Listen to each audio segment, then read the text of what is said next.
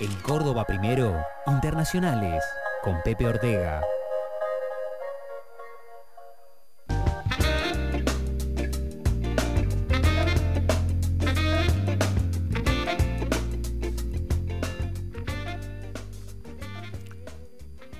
En el mundo nunca faltan tensiones. Si Putin decide invadir eh, a Ucrania y se arma el tole tole que se arma,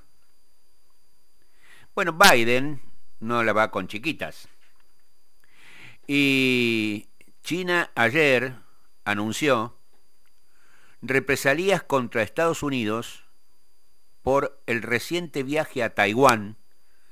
de la presidenta de la Cámara de Representantes de Norteamérica, Nancy Pelosi. Pekín suspendió la cooperación con Estados Unidos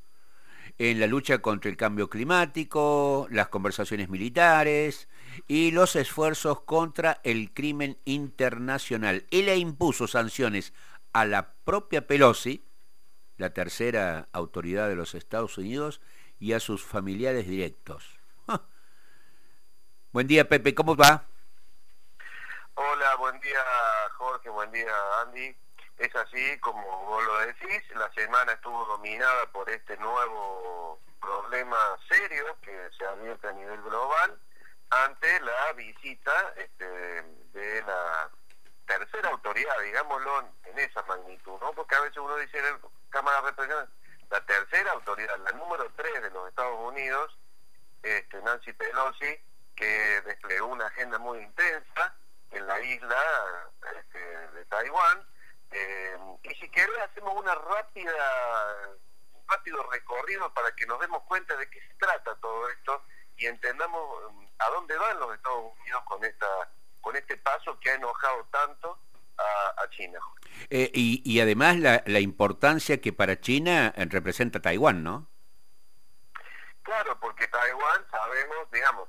hemos hablado en, en estas columnas de, toda la evolución de China en el siglo XX, a partir, a partir de la caída del imperio, ¿no es cierto?, ya por los años 1911 y 1912, este imperio que había quedado en manos de un niño de, pocos años,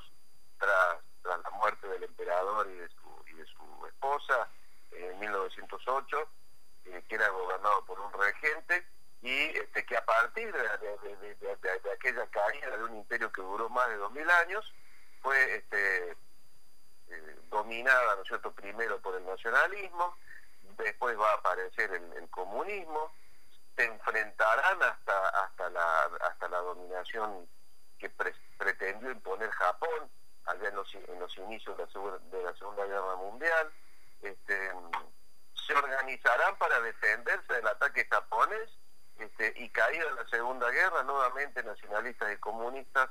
seguirán enfrentados en una guerra civil que termina este, promediando la década del 40 con el repliegue de los nacionalistas del Kuomintang eh, y de su principal referente Chai Kansek en la isla llamada Isla de Formosa o llamada Isla de Taiwán, este, para que para que nos demos cuenta de la dimensión de la isla, Jorge, este, si comparamos a la Formosa China con la Formosa nuestra,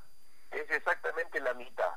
Este, la Formosa China es exactamente la mitad de la provincia de Formosa nuestra. Tenemos en cuenta 35 mil kilómetros cuadrados, donde en aquel momento, en 1947, este, cuando se produce el repliegue final de Chaikanshek a, a la isla, estaba habitada por 6 millones de, personas, a las que se agregan unos 2 millones que viven de la China continental, que dominaron políticamente la isla desde entonces Em, y hoy son 23 millones aproximadamente. ¿no? En esa situación, con, con dos repúblicas reclamando el dominio del, todo, la República Popular de Mao Zedong, que empieza su, su recorrido, y la República de China de Chai que se repliega, pero manteniendo su, su pretensión sobre, sobre todo, este, empieza otra historia. Y acá se enmarca todo esto en la Guerra Fría, este, donde Estados Unidos gradualmente, también digamos que en aquel momento había una gran capacidad instalada por, el, por lo que fue la guerra del Pacífico en la isla, una gran capacidad instalada norteamericana, se defiende, digamos, eh, el naciente Taiwán básicamente a partir de esa, de esa, capacidad instalada. Y, y entonces Taiwán será favorecido como lo fue Israel o como lo fue Corea del Sur, eh, tantos, tantos países que, que, fueron favorecidos por los Estados Unidos en esos recorridos, y nace una, una nueva una nueva dimensión para, para, para, para esta para esta provincia estado digámoslo así que recién va a renunciar a su pretensión de hacerse del todo allá por los años 80 no ya eh, Chai Kansek murió en el 75 este, nunca recono nunca renunció a, volver a unir las dos Chinas Estados Unidos eh, lo sostiene pero a la vez se acerca a la China continental desde, los inicios de los 70 con aquella misión de de Kissinger y, del propio Nixon, este, y desde entonces mantenía una suerte de equilibrio reconociendo cada vez más a la China Popular, a la República Popular China, manteniendo su relación con Taiwán y esta cuestión que ha pasado en esta en este tiempo que se inscribe en una escalada Jorge no que, se viene dando eh, desde, desde, desde, hace ya unos años unos cuantos años este, con varios actos significativos eh, de mantener un estatus para, para Taiwán este, cada vez más, más voluminoso, cada vez más importante en el orden internacional por los Estados Unidos. No es una decisión de Occidente, Jorge, es una decisión de los Estados Unidos este, que se concreta en este nuevo acto que provocó realmente el, el enojo, ¿no? muy, muy marcado este, porque a partir de la visita de, Pelosi, que fue hace unos pocos, eh, unos pocos días, comenzó todo un conjunto de maniobras militares, un ejercicio de maniobras militares con fuego real, porque que incluyeron decenas de barcos, de aviones, disparos de misiles que inclusive, según señala la prensa en Taiwán, habrían incluso, eh, digamos, traspasado las líneas acordadas convencionalmente en, estos, en, estas décadas, sobre todo las que tienen que ver con el estrecho de Taiwán, inclusive algunas eh, misiles habrían impactado en la costa de la isla Jorge. Eh, por lo tanto, la escalada de enfrentamiento comercial entre China y los Estados Unidos en la última década termina con esta eh, provocación evidente por parte de los Estados Unidos al enviar a su tercera autoridad a, la isla de Tanguiguan en visita oficial ampulosa. Eh, eh, culmina esa escalada de enfrentamiento comercial con este bueno con esta decisión de China de no admitir eh, esa intromisión para los chinos para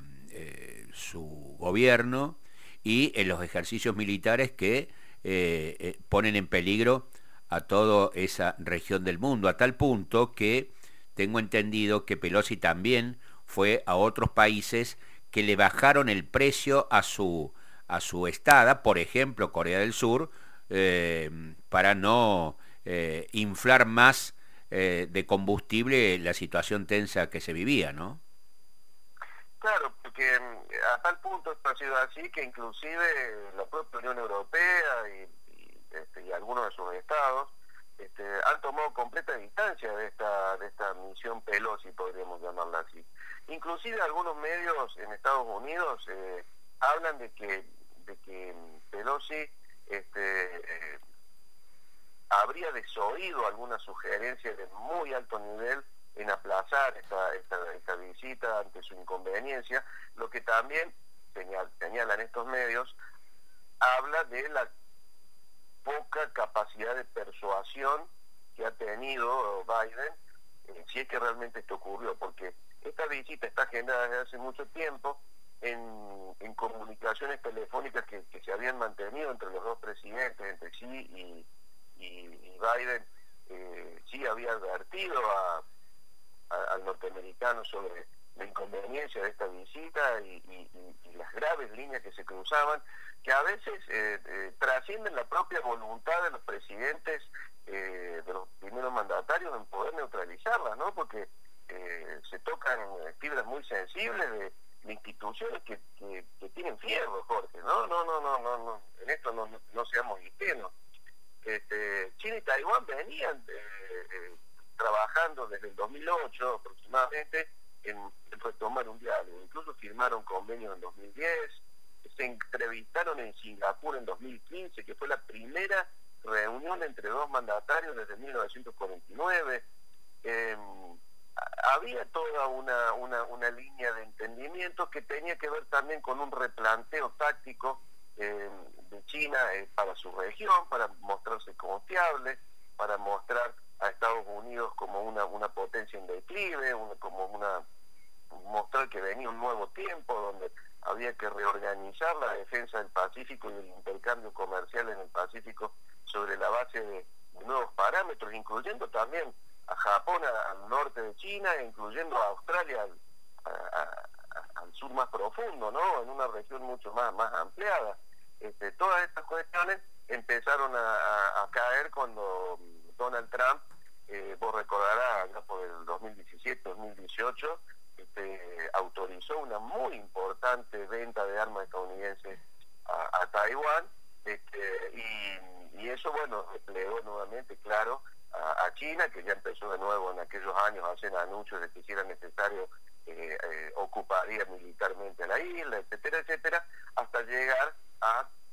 esta, esta situación actual. ¿Qué preocupa, vuelvo a decirte, en un contexto tan complicado como el que se está viviendo en el mundo hoy, preocupa a todos los países de la, de la, de la esfera este, del Pacífico asiático, ¿no? Y, y, y, también abre, digamos, una, una incógnita sobre qué es lo que está pasando realmente en, la, en, los Estados Unidos, cuáles son los móviles que están llevando a los Estados Unidos a involucrarse de una manera eh, tan inoportuna en asuntos internos eh, de países que, que deben dirimir sus propias